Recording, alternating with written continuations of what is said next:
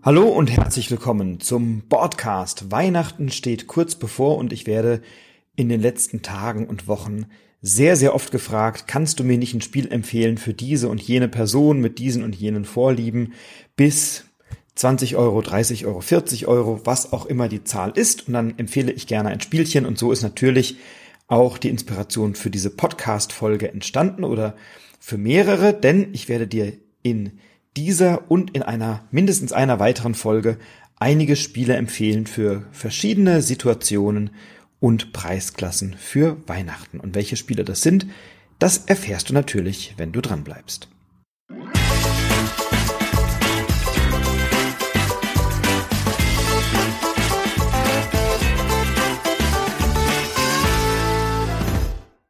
Ja, und auch hier haben wir natürlich mal wieder die drei Fragezeichen mit einem kurzen Einschub, was man denn noch so alles machen kann an Weihnachten vielleicht äh, unter den Weihnachtsbaum legen oder an Silvester oder auch im neuen Jahr an schönen Shows oder an schönen Online-Krimis. Also hier die drei Fragezeichen mit einem besonderen Tipp.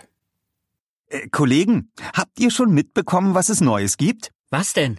Ein Online-Krimispiel, in dem wir gemeinsam mit den Gästen ermitteln. Und wie soll das funktionieren? Die Teilnehmerinnen und Teilnehmer helfen uns bei der Befragung von Verdächtigen und beim Sondieren von Indizien. Mal schauen, ob wir den Fall gemeinsam lösen können. Klasse. Da bin ich aber gespannt. Bucht euch jetzt euer Ticket unter www.online-krimi-spiel.de. Und ich hatte es bereits gesagt, ich bin Teil dieses Online-Krimi-Spielprojekts, über das wir demnächst hier auch mal berichten werden. Ähm, also insofern bin ich nicht ganz unbefangen. So viel Transparenz darf sein an dieser Stelle.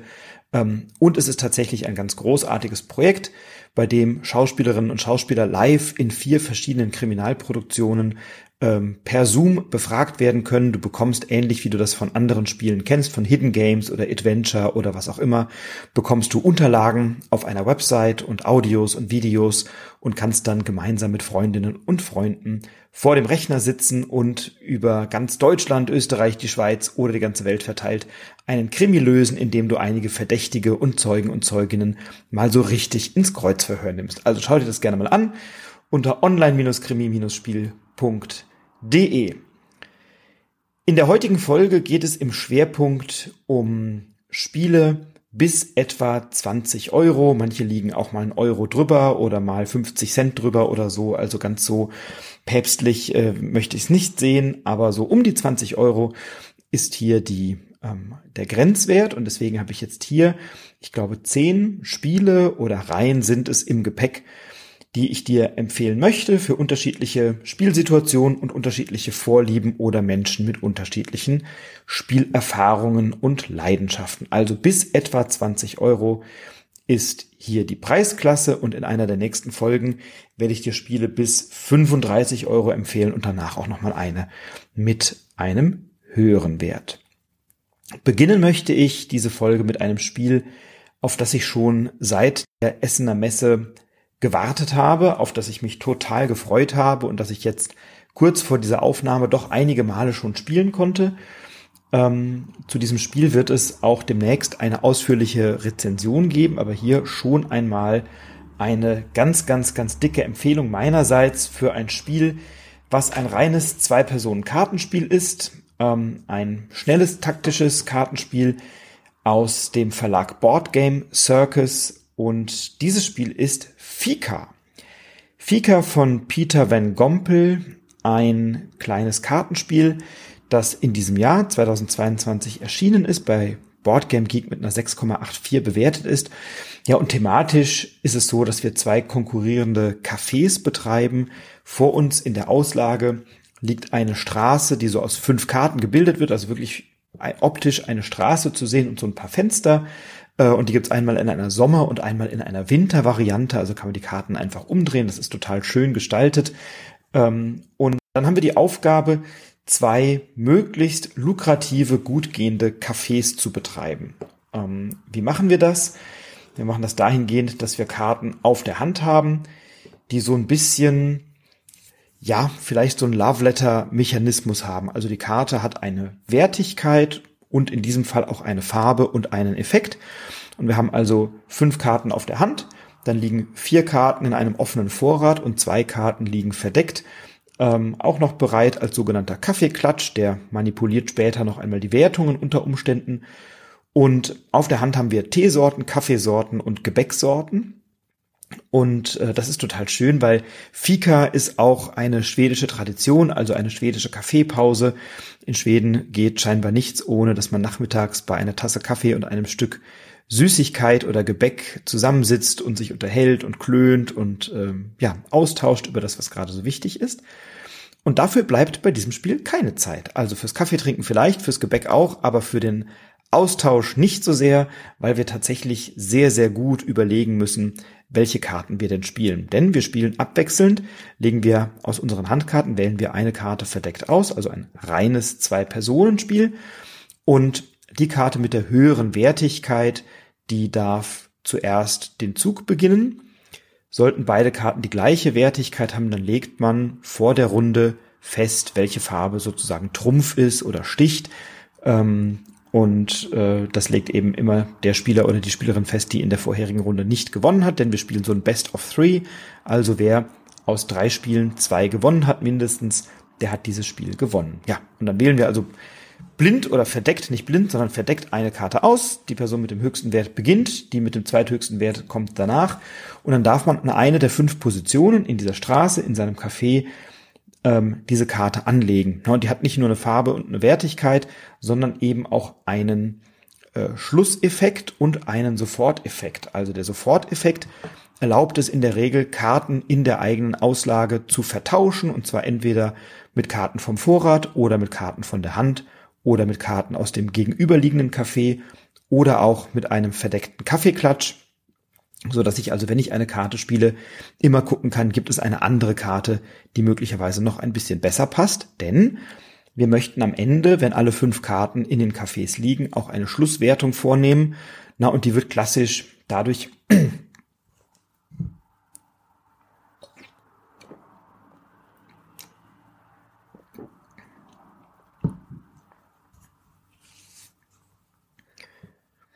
Na, und die wird klassisch dadurch vorgenommen, dass wir eben schauen, ähm, dass wir bestimmte Aufgaben zu erfüllen haben. Also es gibt Punkte, wenn drei gleichfarbige Karten in dem, in der Kaffeeauslage liegen oder wenn jeweils an den äußeren Positionen eine Eins oder eine Sechs liegt oder wenn Karten in einer kleinen Straße drei Karten aufeinanderfolgend liegen und dergleichen mehr.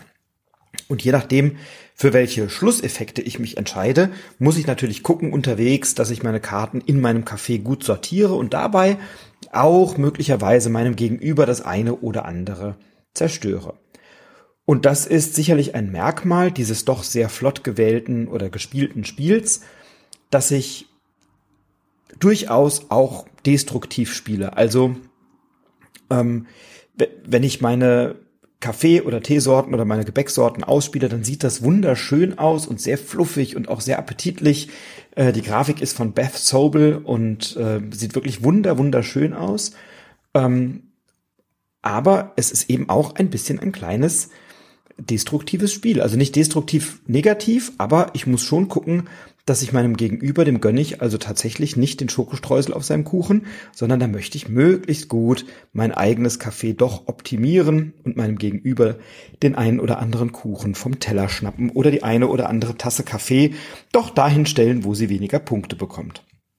Und wer sowas mag, ähm, schöne, gemütliche 10, 15, 20 Minuten Partien, durchaus konfrontativ, durchaus ein bisschen destruktiv, schnippisch, ähm, ein, ein kleines bisschen ähm, mit sich gegenseitig in die Suppe spucken und ein bisschen ärgern, der wird bei Fika also unbedingt fündig. Ähm, mir macht es große Freude. Eine ausführliche Rezension kommt dann, ähm, wenn ich es noch ein paar Mal häufiger gespielt habe. Aber mit rund 13 Euro kann man bei diesem Spiel aus meiner Sicht überhaupt nichts falsch machen und hat ein sehr, sehr schönes Zwei-Personen-Spiel von Boardgame Circus. Und aus dem gleichen Verlag gibt es ein Spiel auch in einer ähnlichen Preisklasse, nämlich auch für 13 Euro. Und hierbei handelt es sich jetzt um ein Solospiel und zwar ein Solospiel von Mark Tuck. das ursprünglich einmal erschienen ist in einer Print-and-Play-Variante, also so zum selber Ausdruck. Und Board Game Circus hat es hier für den deutschen Markt verfügbar gemacht, und zwar schon 2021. Es war aber auch eine lange, ganz so lange Zeit jetzt nicht so gut erhältlich. Äh, und dieses Spiel hat 2021 auch den Golden Geek Award gewonnen. Also auch hier, ich habe es gerade mal umgeschmissen und in der Hand. Es hat übrigens diesen Preis nicht 2021 gewonnen, sondern 2018. Das Spiel ist aber 2021 erschienen ähm, und hat den Golden Geek Award gewonnen für das beste Print-and-Play-Spiel. Ähm, und es handelt sich um ein Solospiel, nämlich Obsthain. Und Obsthain, ja, das ist ja ganz großartig. Ähm, ist in zehn Minuten gut gespielt ein schönes Solospiel für Tüftler, Tüftlerinnen, die Spaß haben daran, ihre Züge zu optimieren, Punkte, Rekorde einzustellen oder gute Punkte zu gewinnen, indem sie eben einen Obsthain gut ausbauen. Und dazu hast du insgesamt 18 Karten in dem Spiel. Die teilst du in zwei Stapel A9 Karten auf. Das heißt, du kannst zwei Runden gut hintereinander spielen in, ähm, legst dann eine Karte offen aus und hast zwei Handkarten auf der Hand und ziehst dann, immer wenn du eine Handkarte gespielt hast, wieder eine neue nach. Und auf diesen Karten sind insgesamt sechs Bäume aufgedruckt, nämlich ähm, rote, gelbe und lilane Bäume. Und dann kannst du die Karten übereinander legen und möchtest möglichst schauen, dass gleichfarbige Bäume einander überdecken. Also wenn du einen roten Baum über einen roten Baum legst oder einen lila Baum über einen lila Baum, dann wird dort ein Würfel platziert. Wenn dort noch kein Würfel liegt, ein Würfel mit der Wertigkeit 1. Und wenn dort bereits ein Würfel liegt, dann wird er auf einen nächsthöheren Wert erhöht. Von der 1 auf die 3, von der 3 auf die 6, von der 6 auf die 10. Und am Ende, wenn alle Karten gespielt sind und du keine mehr anlegen kannst, dann zählst du, wie hoch die Wertigkeit ist. Möglicherweise kannst du vielleicht die Karte nicht so legen oder die Karte nicht so optimal legen ähm, und musst mal einen farbigen Baum mit einem andersfarbigen Baum überdecken. Dann kannst du den dort befindlichen Würfel, falls vorhanden, entfernen und kannst einen fremdfarbigen Baum darüber legen und legst dann einen kleinen Wurm drauf, der dann dafür sorgt, dass du diesen Baum nicht weiter überbauen kannst und auch keine weiteren Würfel dort platzieren kannst. Aber möglicherweise hast du eine Karte platziert, die eben zwei, drei, vier andere Bäume günstig werten oder die Wertigkeit der dort befindenden Würfel erhöhen. Und dann lohnt es sich eben manchmal schon, einen Baum zu opfern, um zwei, drei andere höher zu werten. Und das Spiel macht so viel Spaß, dass du tatsächlich, also ich zumindest, hab dann glaube ich gleich sechs, acht Partien hintereinander gespielt, ähm, hatte dabei große Freude, wollte immer meine Punktzahl optimieren und das Spiel hat doch eine steile Lernkurve. Also es ist nicht so, dass man dann da loslegt und dann gleich irgendwie 30, 40, 50 Punkte macht. Also ich zumindest habe erst mal mit um die 20 Punkten angefangen. Das ist also die schlechteste Wertung und habe mich dann so nach und nach auf die 30, Mitte 30 hochgearbeitet.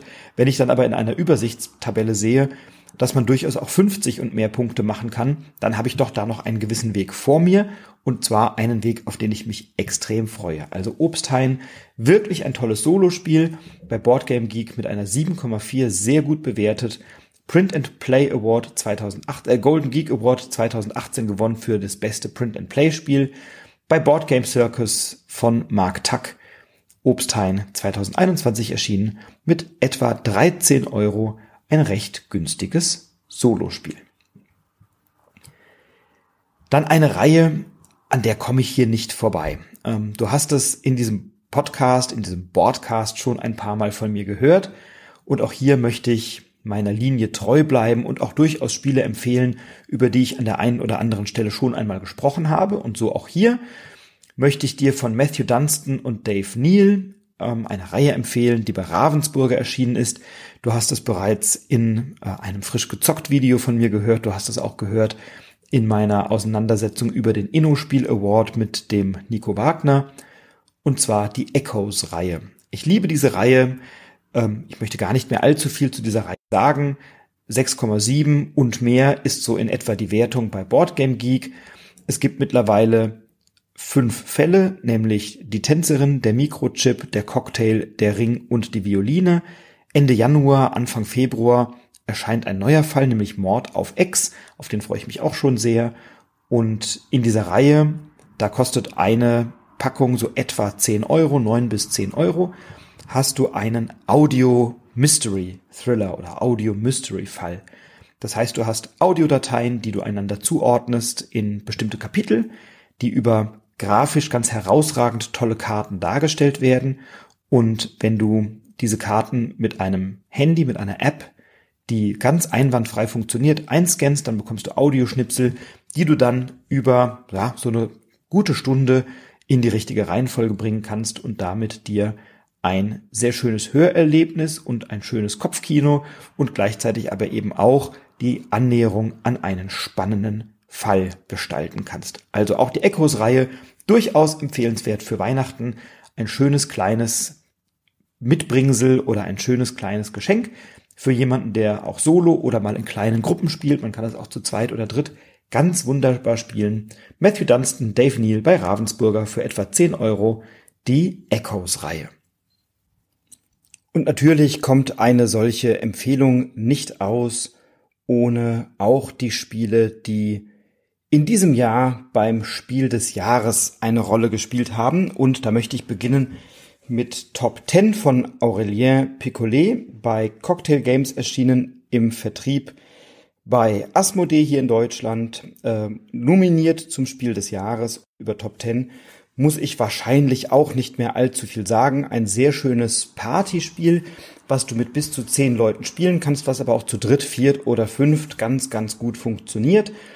In diesem Spiel bekommt jeder Spieler, jeder Spielerin eine Karte zugeteilt, zugelost mit einer Wertigkeit von eins bis zehn und dann gilt es eine Aufgabe zu erfüllen. Entweder eine textliche Aufgabe, dass man etwas benennen oder beschreiben soll oder manchmal auch Pantomime oder etwas darstellen muss und das eben in der Intensität der Wertigkeit, die man auf seiner Karte vor sich hat. Und dann darf eben die Person mit der Nummer eins den sozusagen am wenigsten intensiv etwas ausführen, die mit der 10 führt es am intensivsten aus. Da ist immer bei jeder Aufgabe auch eine Skala angegeben. Und da das natürlich alles verdeckt ist und man auch nicht weiß, in welcher Reihenfolge wer jetzt wann wie dran war, ist es also immer auch ein Abtasten, na, glaube ich jetzt, dass mein Vorgänger oder meine Vorgängerin einen hohen Wert hatte und dann möchte ich den vielleicht übertreffen oder möchte ich knapp drunter bleiben oder so. Und dadurch entsteht eine wahnsinnig tolle und lustige Dynamik am Spieltisch. Über Top Ten habe ich auch schon diversen, diverse Male gesprochen. Ähm, das hast du sicherlich auch schon gehört oder gespielt oder mitbekommen ist ein Spiel, je nachdem, wo man schaut, liegt man dabei so um die 20 Euro, manchmal zwei drei Euro drunter, manchmal zwei drei Euro drüber. Da darfst du gerne die Preise vergleichen. Überhaupt empfehle ich dir, die Spiele im gut sortierten Spielefachhandel zu kaufen. Da gibt's ganz wunderbare Offline-Geschäfte bei dir in der Stadt, lokale Spieleläden, Fachgeschäfte. Ähm, alternativ gibt's auch tolle Online-Shops für reine Spiele. Ich nenne dir gerne ein paar, ohne dass ich hier Werbung machen möchte oder eine Provision bekäme, aber Spiele, bei denen ich oder Spieleversandhändler, bei denen ich bisher wirklich einen tollen Service erlebt habe und sehr zufrieden bin. Das ist zum einen das Spieletaxi. Ähm, der Sven Findeisen macht einen ganz tollen Job. Auch auf der Seite der Spieleoffensive gibt's natürlich ähm, eine tolle Auswahl und tolle Spiele. Der Wolpertinger Spieleladen aus Göttingen hat sich mir immer gezeigt als ganz schnell reagierender Händler und Versandhändler, der Seetroll aus Konstanz, die haben keinen Online-Shop, aber die haben auch alles vorrätig. Und wenn du dem Michael Palm eine Mail schreibst, was für ein Spiel du brauchst, dann hilft er dir sicherlich gerne weiter. Ähm, bei Milan-Spiele haben die immer eine gute Auswahl und bei tausend weiteren, jetzt tut mir leid, wenn ich nicht alle nenne, ähm, aber das sind so Spieleläden, bei denen ich sehr gerne Kunde bin und die ich auch sehr gerne empfehle. Und natürlich auch bei lokalen Spielehändlern bei dir in der Stadt. Ähm, bei Spielen ist ohnehin die Marge immer sehr gering und deswegen empfehle ich auch, es nicht beim Versandhändler mit dem großen A zu kaufen, sondern beim Verlag direkt oder eben bei einem Händler, einer Händlerin deines Vertrauens, online oder offline.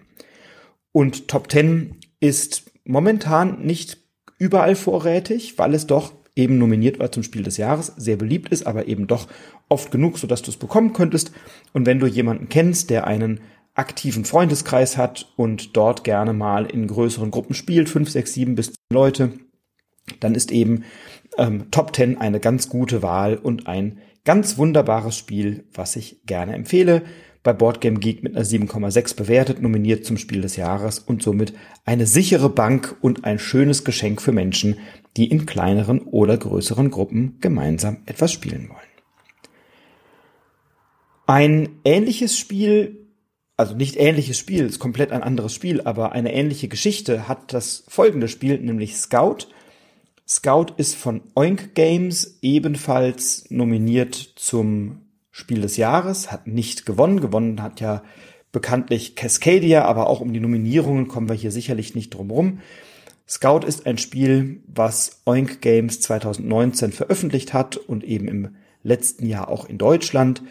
Ähm, ein Spiel von Kei Kajino und dieses Spiel ist ein Stichspiel, bei dem du thematisch in einem Zirkus bist und möglichst gute Ketten spielen möchtest von kleinen Straßen oder Pärchen. Du hast Zahlenkarten mit Wertigkeiten von eins bis neun. Die haben auch eine Farbe und die haben auch einen schönen Namen, aber eben Zahlenkarten mit einer Wertigkeit von eins bis neun.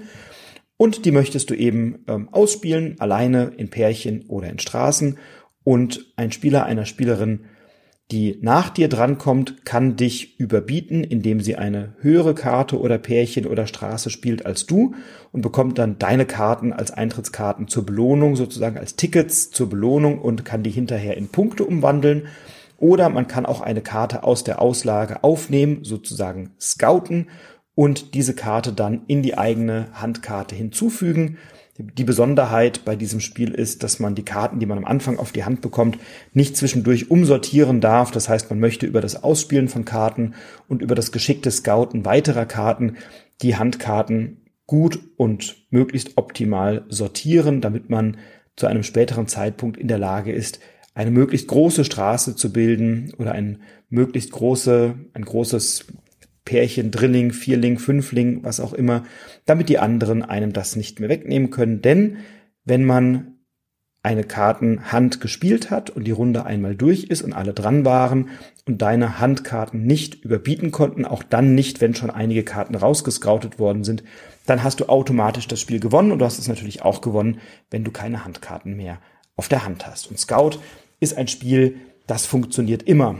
Also wenn du jemanden hast, der zu dritt bis fünf, also vier, vier bis fünf ist aus meiner Sicht eine optimale Größe. Zu dritt geht es auch wunderbar. Gibt auch eine Zweispieler-Version, die überzeugt mich nicht so sehr, aber drei bis fünf, also drei, vier, fünf Leute, wenn du da jemanden hast, der in solchen Konstellationen häufiger spielt, ist Scout eine absolut sichere Bank.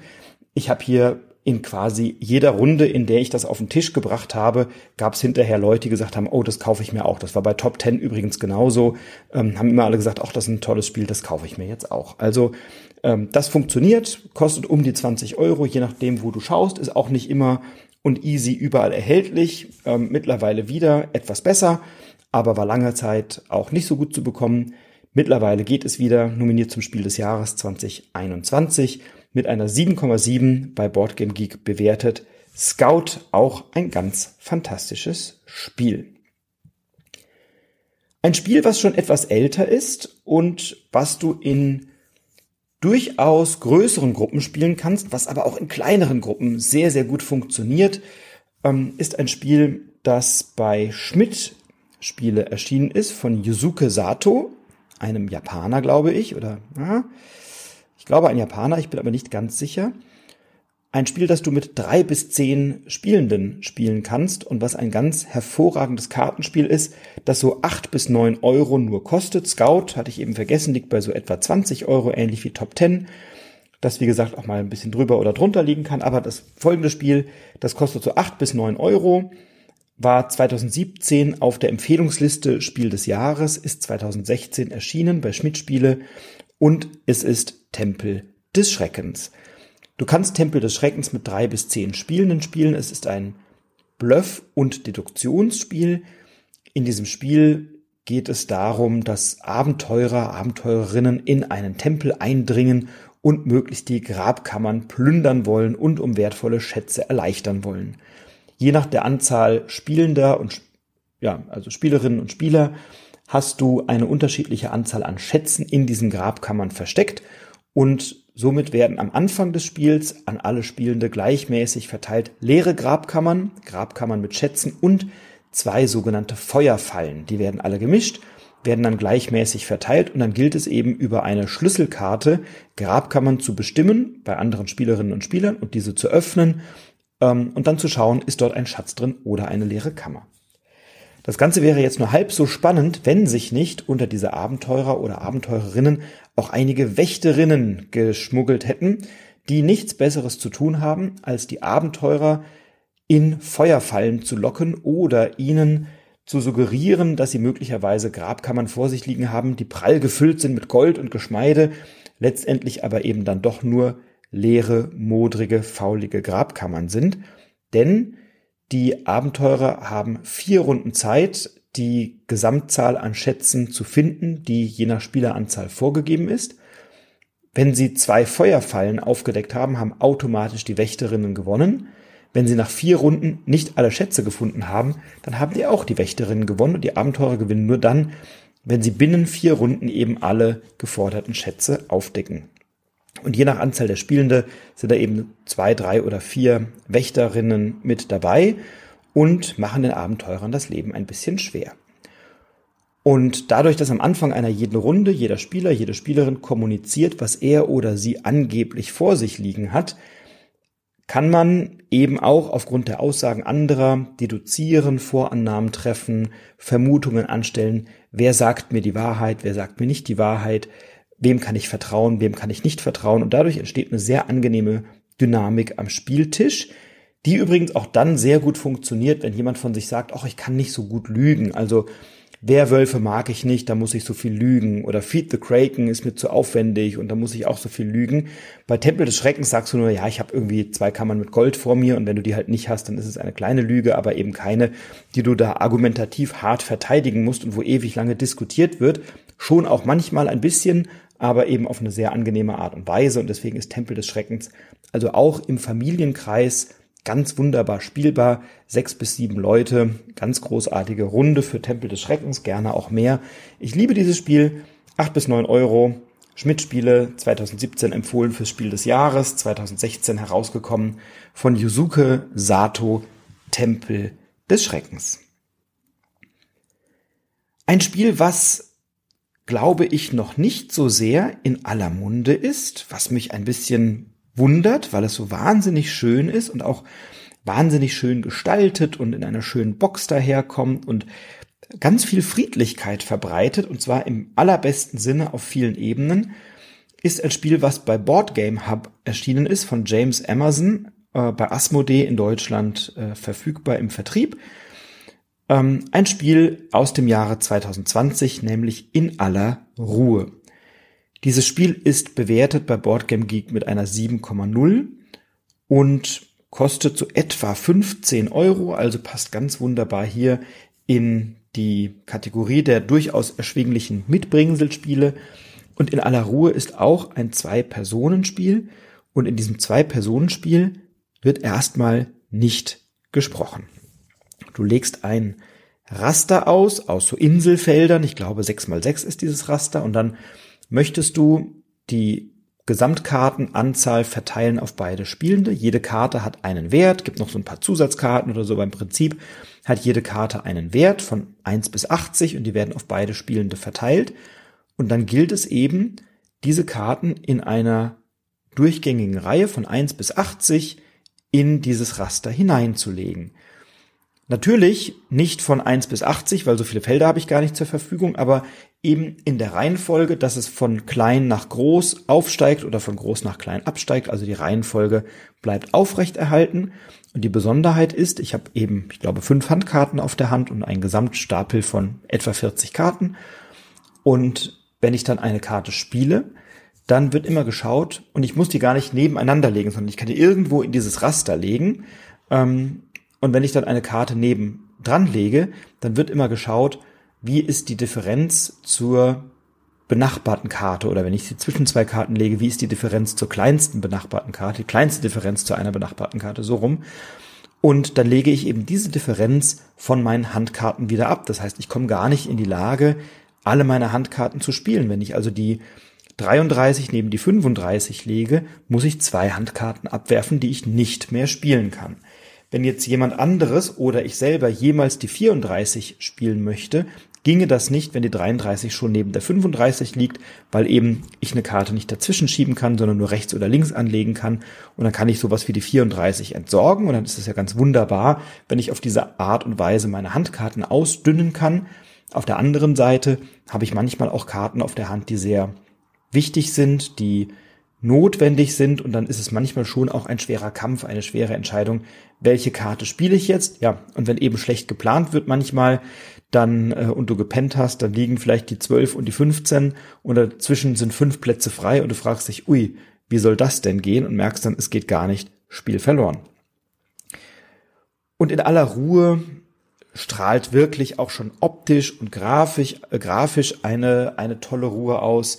Ähm, James Emerson hat auf ein Spiel gesetzt oder ein Spiel konstruiert, bei dem nicht gesprochen wird. Das heißt, man sitzt da auch, guckt sich an, spielt dann abwechselnd so diese Karten. Das Ganze ist auch so in 20 Minuten schön gespielt. Und wenn man es dann geschafft hat, kann man sich zufrieden zurücklehnen, in die Augen schauen und einfach mal diese Stille, diese Befriedigung, man hat es geschafft, gemeinsam genießen. Naja, und wenn man es nicht geschafft hat, dann dauert das Spiel auch nicht so ewig und dann möchte man es direkt nochmal probieren und sein Glück noch ein weiteres Mal auf die Probe stellen oder vielleicht nicht Glück, sondern seine ähm, ja, taktischen Fähigkeiten oder seine planerischen Fähigkeiten viel und dann ist es gar nicht so schnell oder gar nicht so, dauert gar nicht so lang, so dass es eben schnell gespielt ist und dass man dabei eine ganze Menge Freude empfinden kann.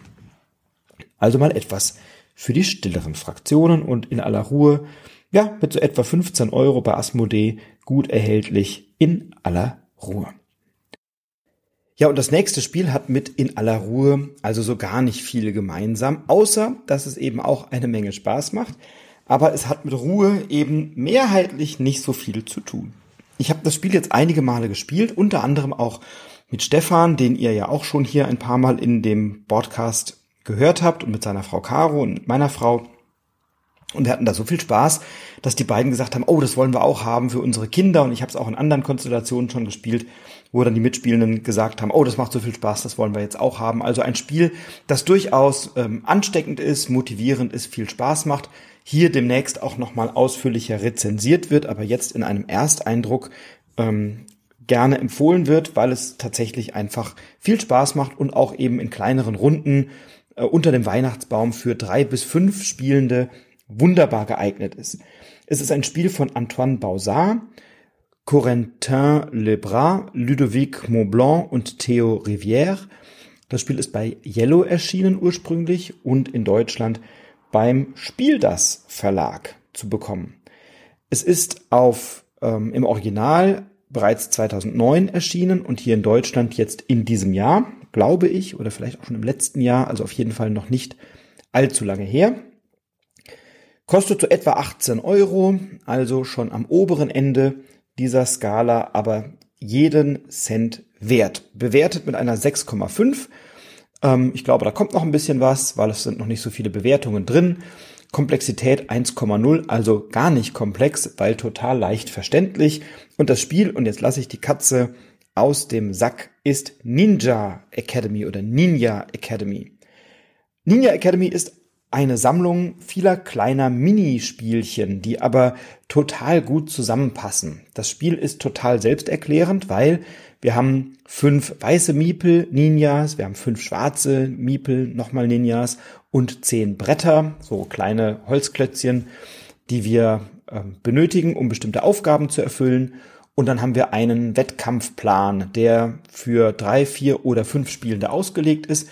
Und dann wechseln sich immer Gruppenherausforderungen mit Paarkonstellationen, die gegeneinander antreten, ab. Und diejenigen, die gerade nicht gegeneinander antreten, die wetten dann auf einen der beiden oder geben einen Tipp ab, welcher der beiden Kontrahenten oder Kontrahentinnen denn den Sieg davonträgt.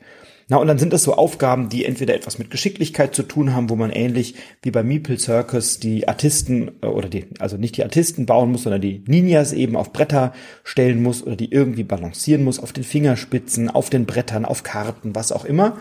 Oder dass man Geschicklichkeitsaufgaben erfüllen kann oder ein gutes Gehör beweisen muss oder eine bestimmte Konzentrationsfähigkeit an den Tag legen darf. Ich will da gar nicht zu viel spoilern, weil es eben auch viel Spaß macht, wenn man die Aufgaben nicht kennt. Da werden die Karten gemischt, da wird eine umgedreht, vorgelesen und dann wird dieses Minispielchen gemacht. Das ist alles total selbsterklärend.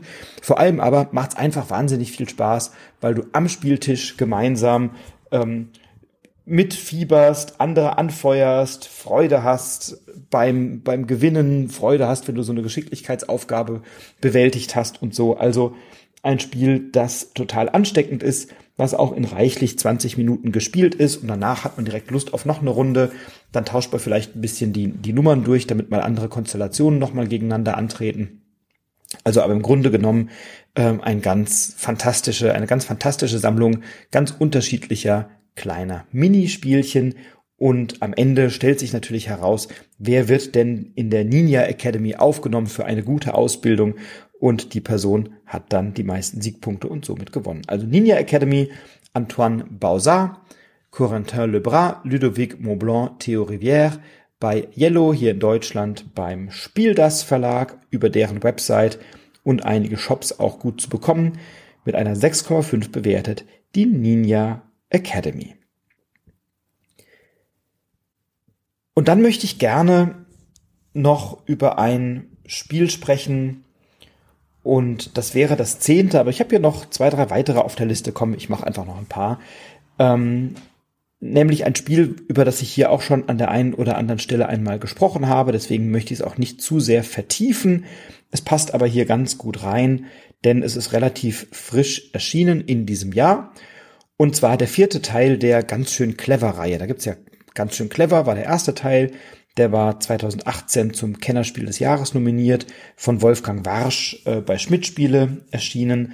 Dann gab's äh, Clever hoch zwei, äh, Clever mal drei, dreimal so clever, irgendwie sowas. Und jetzt eben Clever Forever. Also die haben immer irgendwelche lustigen Clever-Wortspielchen.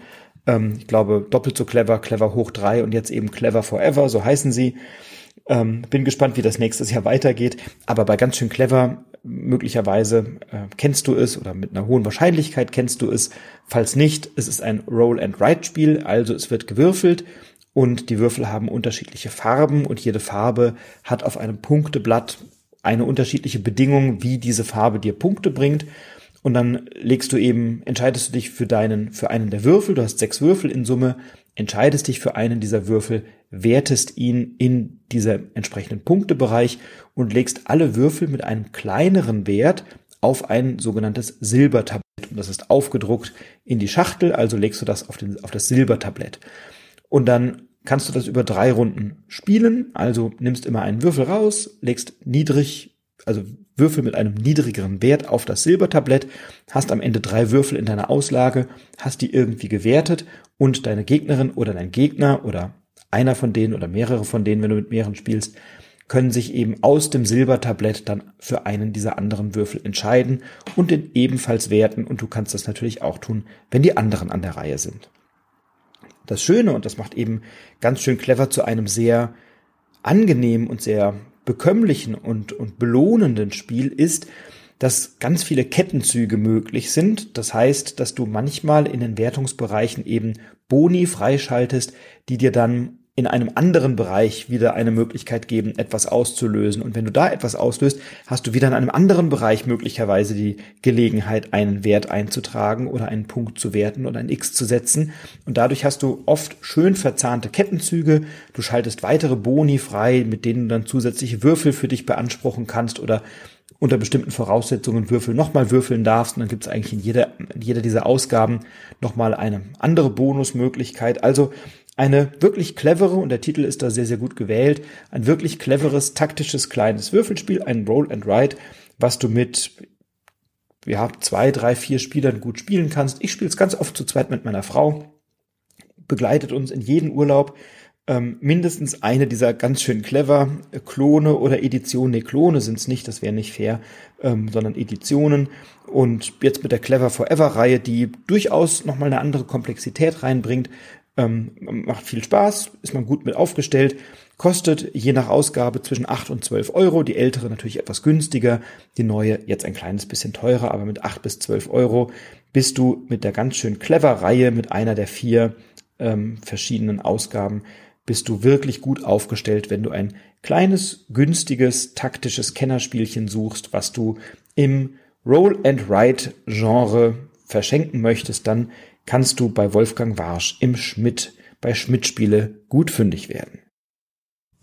Außerdem möchte ich dir hier noch ein Spiel vorstellen oder empfehlen, was mit etwa 14 Euro zu Buche schlägt, im Kosmos Verlag erschienen ist, von Tanner Simmons in diesem Jahr vorgelegt oder eben veröffentlicht worden bei Kosmos, nämlich Inside Job.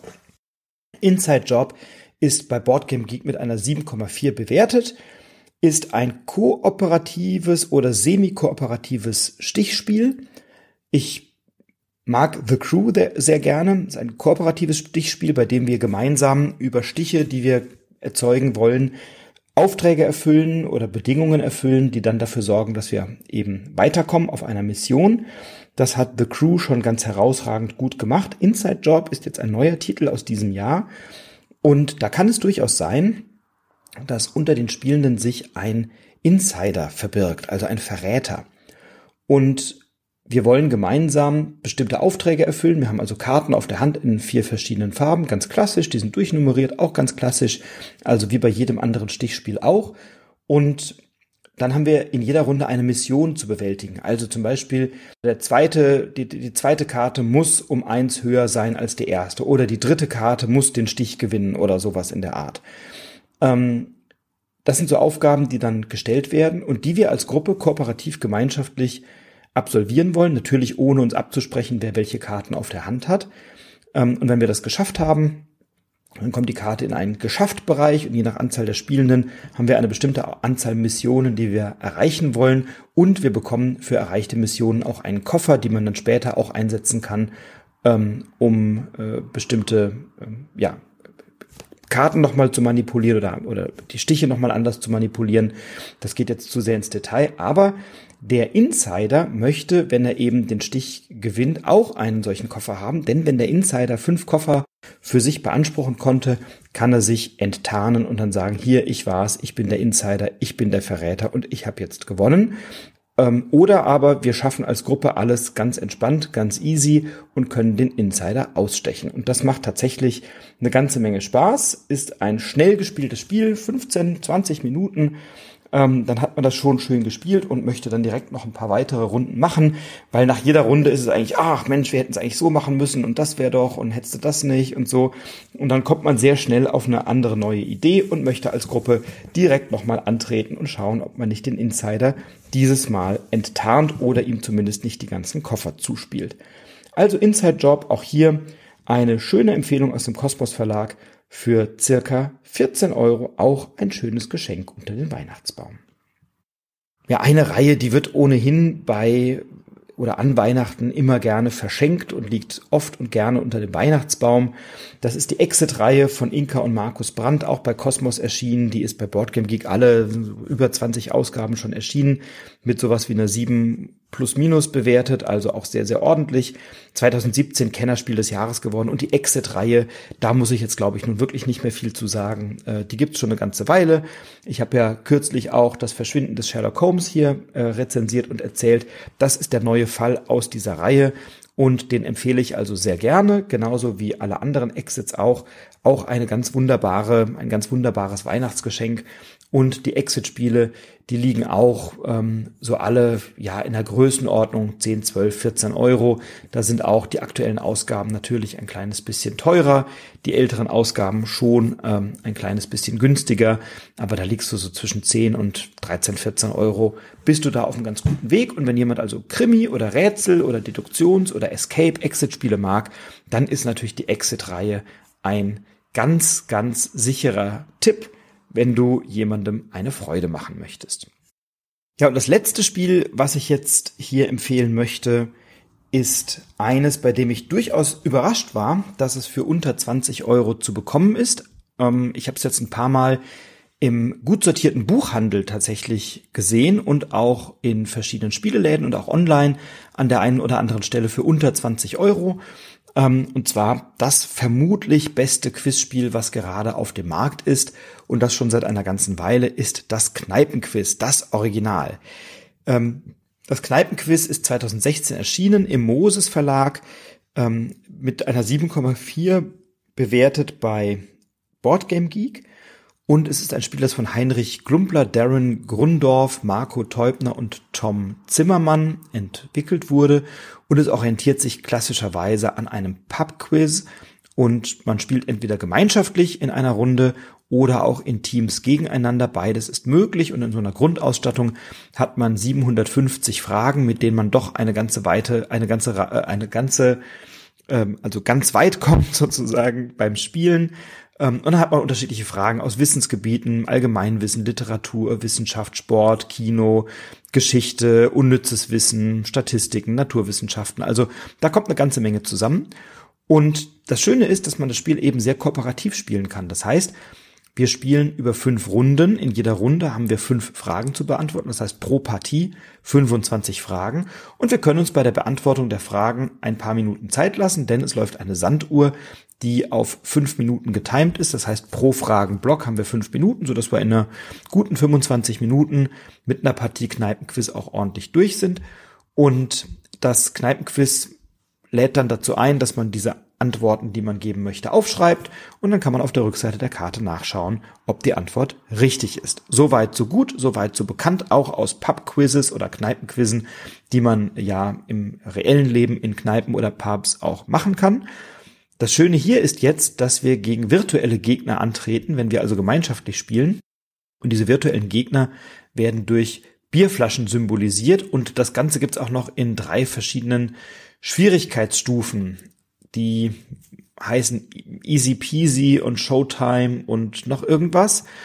Und je nachdem, ob wir eine Frage richtig beantworten oder falsch beantworten, ähm, geht eine dieser Flaschen im Regelfall eine Anzahl Felder weiter. Und das ist eben so, dass für dass, dass wir unterschiedliche Plättchen auslegen haben, aus denen jeweils eine Flasche abgebildet ist und ein Wert, nämlich ein grüner Wert. Das ist der Wert, der gewertet wird, wenn wir eine richtige Antwort geben. Und ein roter Wert, der wird gewertet, wenn wir eine falsche Antwort geben. Und dann geht eben pro Frage eine dieser Flaschen eine Anzahl Felder weiter nach vorne.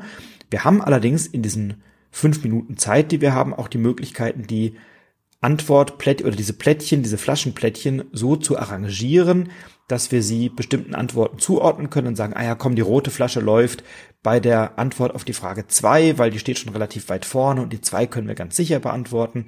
Die blaue Flasche steht ganz hinten, ähm, da haben wir einen deutlichen Vorsprung, die können wir auf die Frage vier legen, weil da wissen wir die Antwort nicht so sicher. Und wenn die falsch ist, dann läuft die zwar, aber wir haben genügend Vorsprung, also kann man da durchaus so ein bisschen taktisch agieren und kann dann eben als Gruppe versuchen, erstens zu gewinnen, das ist gar nicht so leicht, denn die Fragen haben es durchaus in sich und viele weiß man vielleicht auch nicht, aber über die Gespräche in der Gruppe kann man sich doch eine Menge herleiten. Und man inspiriert sich auch gegenseitig, weil der eine sagt dann, ah, da habe ich mal was gelesen oder gehört, das war so und so. Und aus diesem aus dieser Assoziation wird bei, bei jemand anderem wieder was ausgelöst, der sagt, oh ja, da habe ich auch was gehört. Und dann kann die nächste kommen und sagen, ja, stimmt. Und ich habe das mal an der Uni gehabt oder gelesen, da war doch was. Und dann kann man sich eben gemeinschaftlich diese Antworten so ein bisschen herleiten. Und zum Kneipenquiz gibt es eine ganze Reihe von Zusatzfragen, die man sich kaufen kann. Es gibt unterschiedliche Editionen, Familie und äh, Freunde heißen die, glaube ich, Family and Friends. Dann gibt's das Fußball-Spezial. Dann gibt's äh, Kneipenquiz Pärchenabend, Back to School gibt's so, glaube ich, noch eines. Also es gibt unterschiedliche Iterationen dieses Spiels, die aber alle auf dem gleichen Spielprinzip basieren. Und das ist bei uns so ein Spiel, das kommt entweder oft auch mal an so einem Abend mehrfach äh, auf den Tisch, so dass wir also einfach drei, vier, fünf Runden davon spielen und da immer viel Spaß dran haben. Oder aber es kommt mal als Absacker auf den Tisch, wenn dann irgendwie der erste schon geht. Man sagt, ach komm, hier, drei Spiel, drei, drei Leute sind wir noch, da spielen wir mal eine kleine, schnelle Runde Kneipenquiz irgendwie kurz vorm Schlafen gehen. Dann äh, kommt das eben auch noch mal raus. Und dieses Spiel empfehle ich sehr. Wenn du also Leute hast, die Quizze mögen, dann ist das eine ganz gute Gelegenheit, diese unter dem Weihnachtsbaum mit einem schönen Geschenk zu überraschen. Ja, da haben wir doch jetzt einiges. Da hatten wir jetzt, glaube ich, 15 Spiele, ne Quatsch, Entschuldigung, 10, 12 Spiele. Fika, ich gehe sie nochmal durch. Fika, Board Game Circus, ein durchaus taktisches, leicht konfrontatives, leicht destruktives Zwei-Personen-Spiel mit einer wunderschönen Optik. Also Fika. Dann hatten wir Obsthain, ein Solospiel für Leute, die gerne bisschen grübeln, bisschen knobeln und gerne besser werden wollen in einem Spiel. Wir haben Echoes für Leute, die Krimis und deduzieren mögen und die gerne alleine oder in einer kleinen Runde zu zweit oder zu dritt so ein Audio-Mystery-Fall gut lösen möchten. Wir hatten Scout, ein Stichspiel, drei bis fünf Spielende, eine gute Spieleranzahl, nominiert zum Spiel des Jahres. Wir haben Top 10 eher für größere Gruppen etwas, also diejenigen, die auch gerne mal ein bisschen Fets miteinander machen, ein bisschen Spaß miteinander haben wollen. Tempel des Schreckens als Deduktionsspiel, was du in kleineren, aber durchaus auch größeren Gruppen sehr, sehr gut spielen kannst, wenn man sich ein bisschen aufs Glatteis führen möchte und an so einem Spieltisch so eine leichte, angenehme Spannung hat von wer war's, wer steckt mit wem unter einer Decke, dann ist Tempel des Schreckens eine wirklich gute Wahl. Eine gute Vertretung von Roll and Write Spielen ist die ganz schön clever Reihe von Wolfgang Barsch. Tolle Würfelspiele auf dem Kennerspielniveau, ohne zu kompliziert zu sein, aber durchaus komplex, durchaus taktisch, sehr belohnend. Also die Clever Reihe und da insbesondere auch bemerkenswert der neue Titel Clever Forever. Dann ein schönes Zwei-Personen-Spiel in aller Ruhe, bei dem wir nicht miteinander sprechen, Karten ausspielen in einem bestimmten Raster, in einer bestimmten Reihenfolge und dabei tatsächlich in Ruhe überlegen, aber auch ganz gelassen miteinander die Zeit genießen können. Inside Job, ein semi-kooperatives Stichspiel aus dem Kosmos Verlag, wo wir Missionen erfüllen wollen und Insider entlarven oder ihnen eben keine Koffer zukommen lassen wollen. Also wir wollen diese Missionen als Gruppe be, be, bewältigen oder den Insider dabei zu begünstigen. Wir hatten die Ninja Academy ähm, mit Geschicklichkeit, mit Konzentration, mit vielen schönen Aufgaben in kleinen Gruppen, drei bis fünf Spielende aus dem Spiel das Verlag. Ähm, ein sehr schönes Spiel für Leute, die so ein kleines bisschen Action auch am Tisch haben wollen, ohne dass es allzu wild zugeht, aber doch ein bisschen Action. Ähm, Rätsel- und Krimispieler und Spielerinnen kommen mit der Exit-Reihe voll auf ihre Kosten, die mehrheitlich durchaus bekannt sein sollte. Und dann für alle Quiz-Fans das Kneipenquiz in einer der vielen Editionen, die es da gibt. Die sind alle super. Ähm, klar, das Fußballspezial, da solltest du dich ein bisschen mit Fußball auskennen. Und wer glaubt, er ist gut da drin, spielt bitte mal mit dem Stefan Hanf. Der ist da der Meister und weiß alles. Wenn ich mich nicht verteilt habe, sind das zwölf Titel, die ich dir empfohlen habe. Keiner davon kostet im Regelfall mehr als 20 Euro. Du findest alle im gut sortierten Handel, entweder in deinem stationären Einzelhandel oder auch in gut sortierten Online-Shops und damit meine ich nicht das große böse A, sondern jeden anderen Spielefachversand oder Buchhandel ähm, oder Spielehändler deiner Wahl, bei dem du einkaufen kannst.